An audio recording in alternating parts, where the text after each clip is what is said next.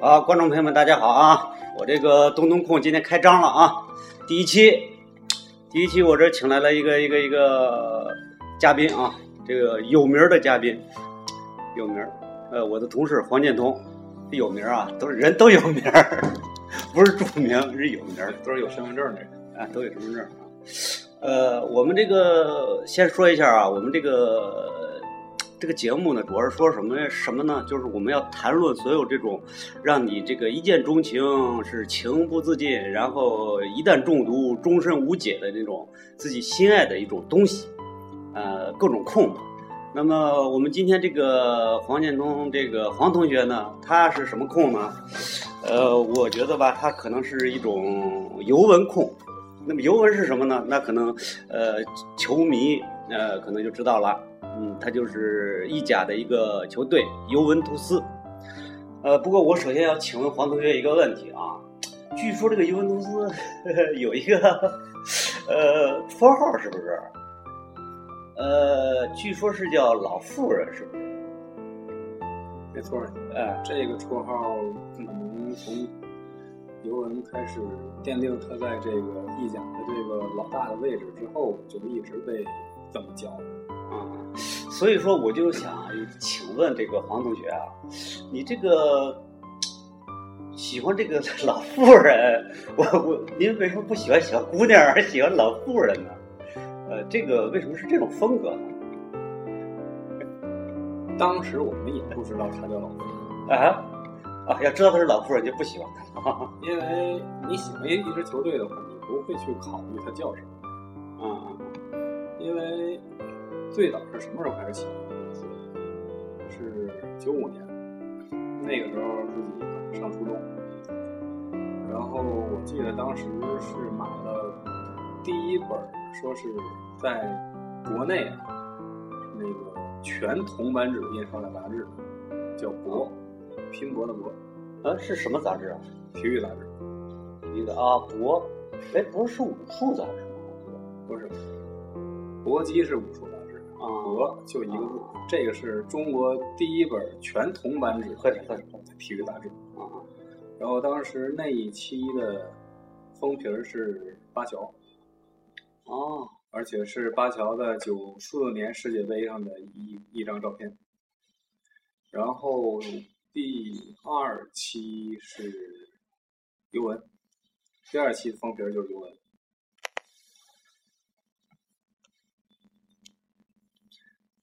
啊，尤文，我最先那个知道他是好像是跟皮耶罗有关系。我就说呀，一个人喜欢一个球队，应该是呃，往往是跟一个场景或者一个人特别有关系。你比如说，我对阿森纳多少有点喜欢。我最早喜欢阿森纳是因为亨利。我不知道你是最一开始这个球队打动你，就初恋吧？你不是这叫第一次嘛？啊，初恋，你是什么时候打动你？是在什么？是怎么一个东西打动你？打动的时候是就还是那本杂志，当时封皮儿的主题目啊，嗯，叫尤文图斯 三把刀。三把刀这三把刀是谁呢？是皮耶罗，啊然后拉瓦内利，就白头翁，啊还有那个光头维亚利，啊啊！啊这三个人当年是叱咤风云，所向披靡。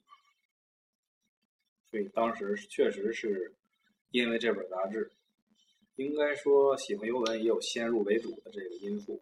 不过我觉得那那会儿那个娱乐也比较少啊，一个杂志就把你打动成这样了。现在他妈遍地杂志都都都都不看啊！我操！当时是不是确实那种像那种杂志那种大型的那种就比较好看的那种也比较少？对，当时我不说嘛，这《博》这本杂志是中国第一本全铜版啊，的全彩页，很豪华。对，确实非常豪华，很高端。嗯放现在就叫高端大气上档次。然后包括你看当时的一些体育杂志，像什么的那个足球吧，还有什么来着？就其他的杂杂志啊，它可能就那么几页是铜版，嗯然后可以说这这本杂志当时确实很打动我。就包括从我喜欢体育、喜欢足球，都是从这时候开始。因为当时确实，是咱别扯得远了，我就说老妇人那事儿，你能不能 解释一下，为什么尤文图斯得这么一外号？老妇人这个外号啊，我听说的时候是大概是在九八年左右吧，因为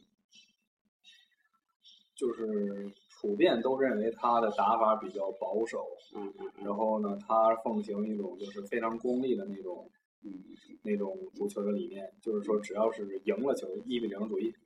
当时主要就说他那个我插一个话啊，曾经有一次我跟黄同学在一块儿聊天啊，就我就说了这个，因为这老妇人打法很无聊，结果这个黄同学就给我急了，哎呀，很急啊！这个，你就说他后来，就实际上是后来有所改变，是吧？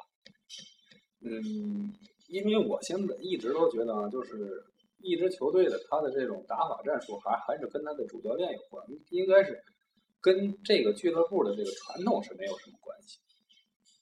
因为当时包括就尤文图斯，我觉得他在九八年到零五年之间的时候，因为他用的主教练啊，就比如说像卡佩罗他们，他们就一很多就是奉行这种一比零，而且我觉得他这个一比零也不是说是尤文想踢成一比零的，因为任何一支球队他都会，首先他要想赢，但是他能不能赢得下来，这个是个问题。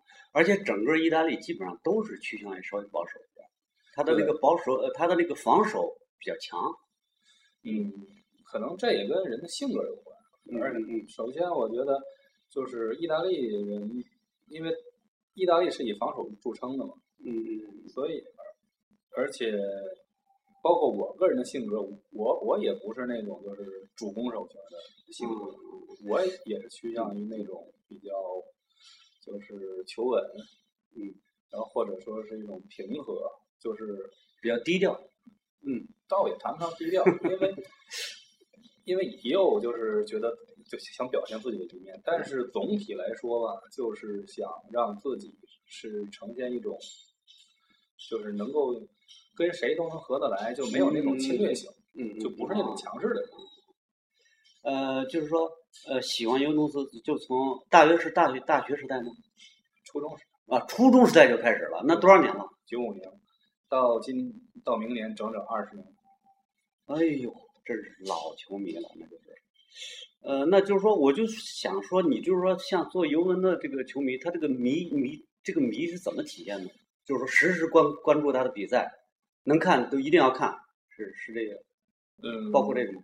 对，嗯，一方面就是在看球，嗯，然后一方面是包括对这个尤文的这些俱乐部的一些产品啊、装备啊一种收藏。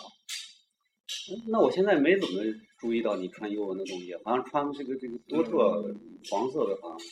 反正意甲里，呃，这个黄同学再插一句，黄同学多少有点儿在我们这儿，我感觉有点奇装异服啊，几乎每天这个这个这个呃这个运动服啊是每天一换，嗯，比如今天他就穿了一个，这不是运动服，但是上面写着涅槃，非常这个花哨的一个，嗯，所以说你对运动服看来很喜欢，反正挺多的我感觉。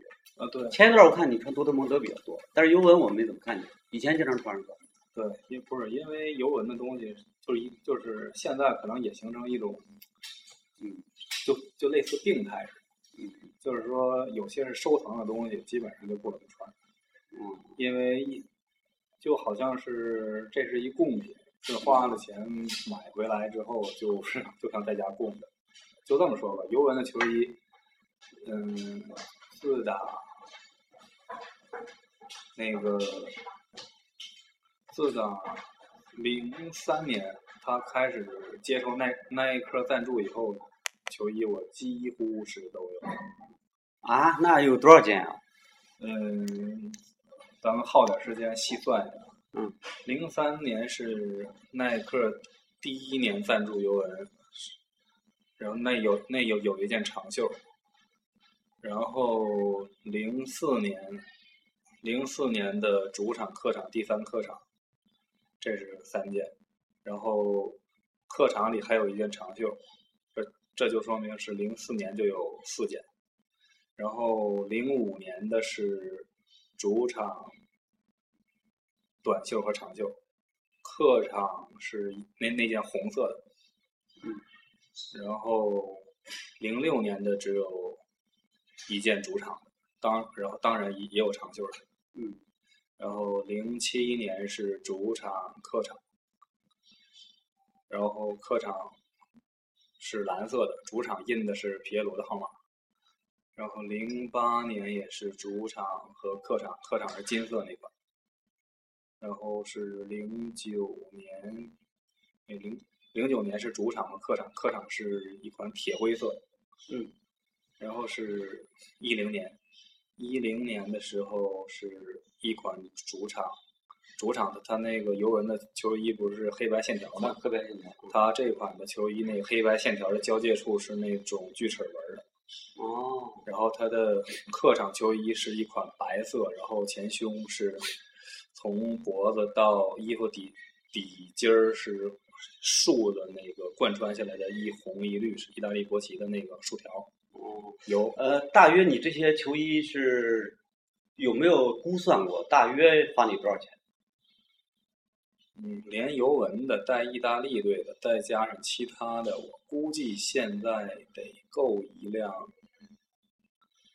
嗯，十多万的车的钱吧。我靠！哎呀，我觉得你这个花把这么多钱花到这个上，家里人或者是女朋友啊什么没有反对的？也有反对过，但是就很多事情啊，起初如果你只做一次两次，他们肯定会反对。但是当你把这事儿做长了之后，就慢慢的。这可能就他们很无奈了，那就叫无奈。从无奈一直到理解，无语。但是如果要是往那个好了说啊，这就是一种信仰或者爱好的体现。嗯，因为因为我身边的人很很多都是这样。嗯，呃，那就是说有没有尤文球迷之间的交流，或者说呃多吗？有有过吗？嗯，也有过，因为也加入一些就是什么尤文图斯的这种球迷社团，然后在一起踢球。尤文这个球迷比较起来，在中国属于大约属于我我记得好像最多的是国米 AC 的球迷好像比较多。对，意甲球意大意甲的这个球迷人数啊，感觉最多的其实还是 A 米，因为 A 米毕竟他有过荷兰三剑客那个时代。然后再加上还有一个意大利的传奇人物，像马尔蒂尼，嗯，所以感觉就是 AC 米兰的球迷是全国最多的，然后国米的球迷应该是比尤文多，嗯，然后其实我觉得尤文应该跟国米的球迷人数差不多。嗯，有一个这个我特别想了解，就是说，因为我也是个多少算一个，也是个不是那么忠实的球迷，但是我就想问你这个问题，就是说，你觉得尤文多大程度上影响了你的生活？你举个例子，比如说他的胜负啊，他的什么？嗯，我觉得最实际的影响生活就是，比如夜看就是有时候白天起不来，影影影响精力。但是说真正影响到我的情绪，我觉得，嗯。我没有被他影影响多少，因为我觉得这种如果要说能够让一场球或者让一支球队的表现彻底影响你这个人的状态的话，那说明你没有把它当成一个自己的爱好或信仰去去生活。嗯，因为足球首先它是一个消遣娱乐，然后能够让自己。有一个健康那个生活生活习惯或标准的这么一个，那么就是尤文，我这么这么问吧，就是说尤文呃肯定是一个非常呃著名的球队。那么在他这个历史上，你觉得就是说无论哪方面啊，是成绩上还是说呃进人啊什么，就是这个让你印象特别深的，就是让你就是特别兴奋的时候是什么时候？嗯，尤文说是。到目前为止，最让兴奋的时候，其实还是就是一一到一二赛季尤文重新拿到意意甲冠军的时候，啊，就有点劫后重生那种感觉。对，完全就一种涅槃的这种重生，因为首先在大环境下，现在已经是二零一四年，嗯，这个已经从今年啊，这个欧冠比赛的意甲球队数目我们来看就知道，就是意甲它的整体大环境已经是，嗯，没有那个曾经的辉煌，嗯，包括你看他八强，A 米进不八强，就，A 米是被马竞淘汰，嗯，所以尤文能够在一到一二赛季拿到重意甲冠军，重回他这个第一的这个位置上，真正是让我们确实非常兴奋，而且很难忘。啊那就是最让你比较难受的时候，那就是那次电话门了。说实话，电话门的时候，我们倒没有那么太难过，因为我觉得其实尤文只是一个带人受过的这么一个位置，嗯，因为任何一个电话门肯定不是一支球队去造的。你稍微的解释一下吧，一般球迷可能不知道电话门。就是某俱乐部的老总他的电话被监听，然后监听到了涉及好好几支球队在打假球，嗯，这是我自己的这个理解。然后最后牵扯出来的球队以尤文为主，然后应该还有佛罗伦萨，还有 AC 米兰，呃，有没有拉齐奥我看但是尤文受的处罚比较重。对，所以说是尤文是带这几支球队受受过的。他怎么说过呢？他我尤文在这个意大利这个足球界的地位不不高吗？带人受过，按说一般都是那个倒霉蛋儿啊。对，其实尤文就是一个倒，就是一个倒霉蛋儿，因为高处不胜寒，而且由于他在这个意大利足球的这个位置，我觉得像他的一些死敌，像国米之类的，肯定都憋着劲报仇呢。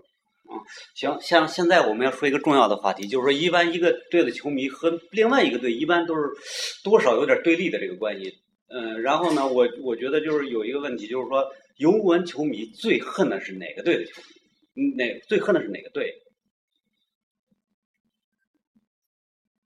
最是喜欢的这段可以掐了别播。啊，掐了别播，这这个不是中央电视台，你紧张什么呀？嗯，因为我也许听这个的会有一些这个我下面提到的这个球队的球迷。嗨那还有啥？那我还要找那个那个球迷谈谈呢。嗯，其实要说最恨的吧，是有尤文心理在里面，但是还有一种心理是我个人觉得是意大利足球的心理在里面。因为反正我最恨的是国米球迷，你那么胆战心惊的干嘛呀？我不是我最恨的是国米你怎么不敢说那句话了？啊！你说是哪句话 哪句？啊，地球这个是这个啊？你说的是是就是因为最理想化的状态，就希望能够把国际米兰俱乐部从地球上彻底抹掉。不？你说这是你个人的，还是说大部分尤文球迷都会有这种心理？你觉得？我？我觉得这是我个人的心理。你这个太太那什么了吧？太极端了。对这一点，确实我也承认我很极端。但是我说实话，我真的是一点儿都看不上国际米兰。不，那就是说，呃大多数国米球迷，呃，尤文球迷都对国米有一种敌对情绪在里边儿。嗯，这么什么怎么造成的？是历史原因，还是说什么有什么？还是电话门？嗯，我个人觉得是电话门有很大因素，因为要要不为什么一但凡只说到国家德比的时候，就是尤文跟国际米兰比赛，嗯，而且我我先说我为什么讨厌国米啊，因为第一就是他是唯一能够就是跟尤文构成一定威胁，然后就是说，我相信所有的就是不喜欢国际米兰的球球迷，可能都是因为国际米兰它是不是代表意大利足球？就是说，喜欢尤文图斯我不明白你这个意思。米兰城不是不是在意大利吗？呃，不是这个概念，就是喜欢尤文图斯的球迷，肯定百分之九十都是喜欢意大利队的球迷。啊、所以，尤文图斯可以说它是意大利足球的旗帜，因为包括从国家队输送方面，而且就是整个在意大利国家队里，就是都是要以尤文球队为那个骨架来进行那个那组队，但是国际米兰就没有起到什么作用。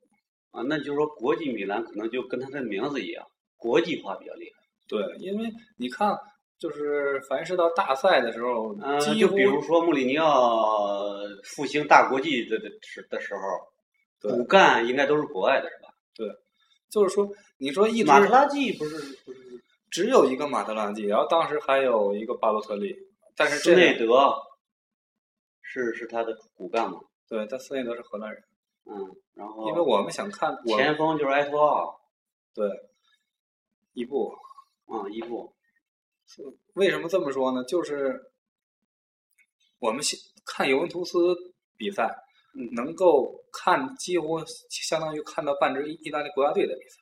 啊、这个意思。对，但是你看国际米兰的比赛，你看不到任何一个就是国家队的那个比赛的影。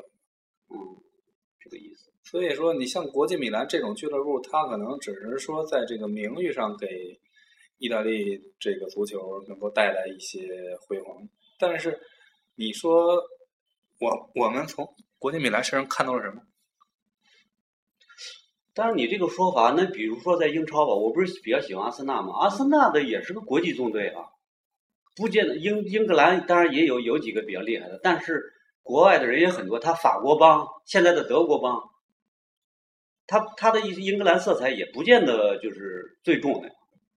那我我我没必要因为他不是英格兰的我就不喜欢他了，对吧？这倒是，因为我就是我的意思就是说，反反正喜欢尤文的球迷啊，我敢说基本上都是因为他喜欢意大利队啊，所以说就是尤文跟跟国米不是那么意大利化，对国米是一支没有意大利人的意大利球队。啊这个意思。然后 AC 米兰好像跟他更亲近一点儿吧，跟尤文。对，A.C. 米兰跟尤文始终在保持着一个神圣同盟的状态。那生活当中有遇见过这种情况吗？遇见国米球迷，或者就是说争论什么的，嗯，争论还是比较少的。不理他们，不搭理他们。嗯，也不是不理他们，因为首首先我我不是一个就是把这种球队这种心理的矛盾带到我们平时的这种那个交际生活当中，生活当中。呃，然后我 AC 米兰，我觉得跟这个尤文图斯好像经常有这个人员交换啊什么呀，还是挺多的哈。对。呃，比如说原来 AC 米兰的宝贝，这个这个中场是谁来着？嗯，到皮尔洛呃，皮尔洛也是我比较喜欢的意大利球员，到了这个尤文，那你觉得他根本不会去国米？球员去哪支俱乐部取决于他的收入和他他的一些那个想法。嗯但是就是说，有时候他有一种整个球队也许会有一种情绪，就跟就是说阿森纳，反正你要是说从阿森纳去了他妈的这个热刺，我估计你得被骂死。但是确实也有这种人，但是你得承受很大的压力吧，就是说，对，其实在这方面影响都都不是很大。你看罗纳尔多最早的时候是在国米，嗯他在国米踢了那么多年球，然后他不也在 A A C 米兰踢吗？嗯。那就是说，呃，作为尤文球迷，呃，这么多年，你觉得就是说，呃，尤文图斯，呃，嗯现在总结着，你觉得尤文图斯比较打动你的，还是一种风格，还是说，呃就是从一开始一种感情？感情，嗯，还是打动我的是感情。然后精神，就如果如果说精神跟感感情这个占的比重啊，可能感情占百分之七十，精神占风格和精神占百分之三十。嗯然后尤文里边最喜欢的球星皮耶罗，什么时代？什么时代？时代也有比较吧，就比如说我阿森纳里边，我最喜欢的还是博格坎普，虽然他已经不踢了。嗯，尤文在皮耶罗有皮耶罗的时候，确实就是皮耶罗。嗯，我看有皮耶罗的不是太多，他就是技术特别好，是吧？我觉得皮耶罗印象你提起皮耶罗来，你印象最深的就是，我记得是好像是有一球撩了一下就进去了啊，就印象特别深。觉得皮耶罗是那种就是非常有灵性的，而且非常有意大利我记得是从那。个球门的左侧过来，我记得是有一个，就他老放那个球，就是从球门左侧过来，然后这个往脚背一撩，咔进去了，那那个球特精彩。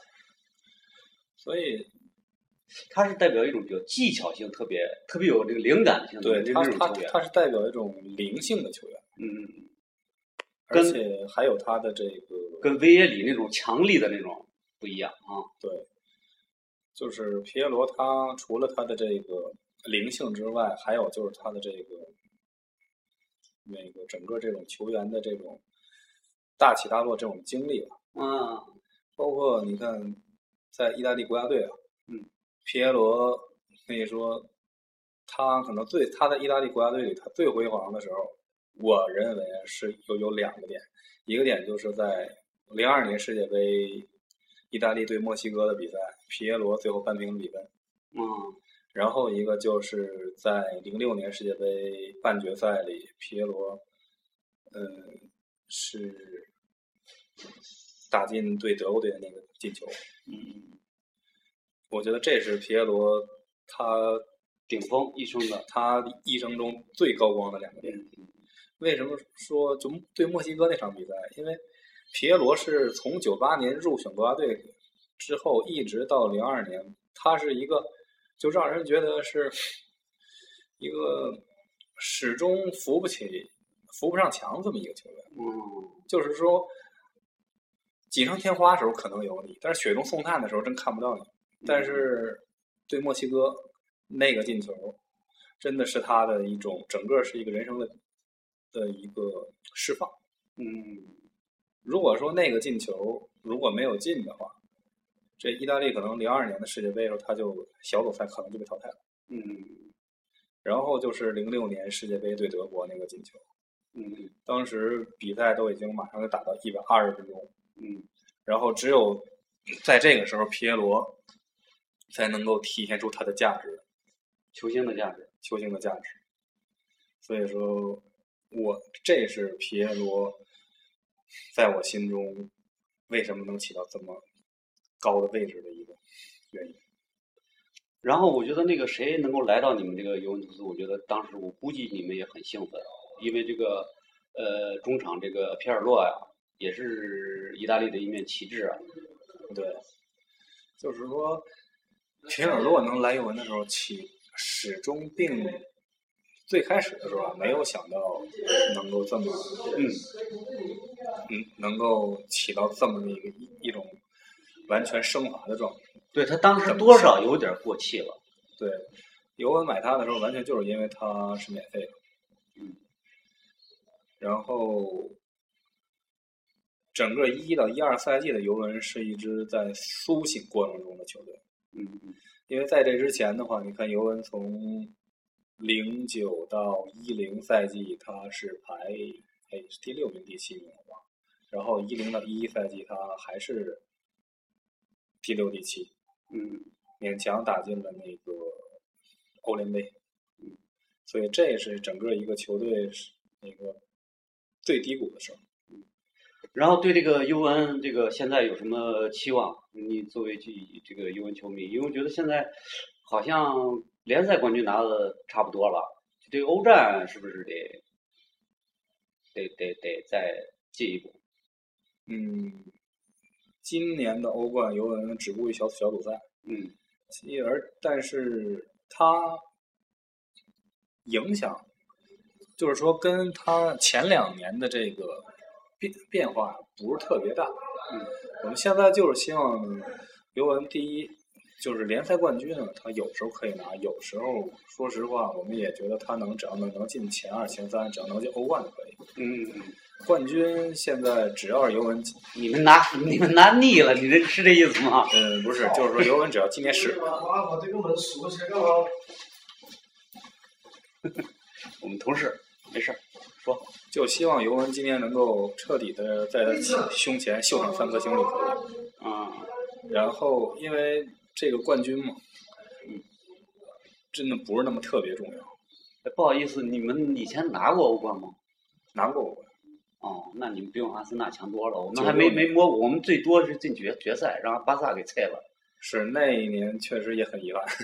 嗯，然后这个除了这个尤文以外，我知道你对多特也也也挺喜欢，是因为他那个比较激情。我觉得是不是有点补充你这个尤文没有的那种一一点东西啊？对，嗯，对多特感情是因为他他是一支，首先他是一个少帅，然后他是一支现在是一个非常年轻的球队，嗯然后他能够既有德国足球这这种坚韧以外，他还能有一种类似意大利的灵性在里面。呃，这样的，咱们下一次有有机会呢，我觉得我咱们单位里边还有一个那个技术里边一个顾老师，他特别喜欢那个一锅米。我我我在想象，如果咱们仨坐一块儿谈的话，你们你们俩会，但是你不能说那么绝对，像什么地球之类的话 就别说了。呃，我很期待啊，如果咱们仨坐到一块儿会什么样？今天咱们就这样啊好的，啊，好，再见。好，听众朋友们再见。再见，再见，再见。